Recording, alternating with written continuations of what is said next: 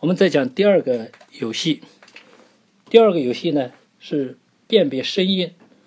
那这也是最初的这种条件反射。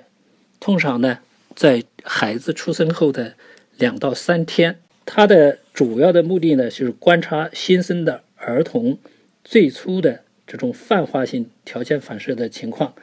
促进婴儿内部的这个内心的一些心理活动的发展。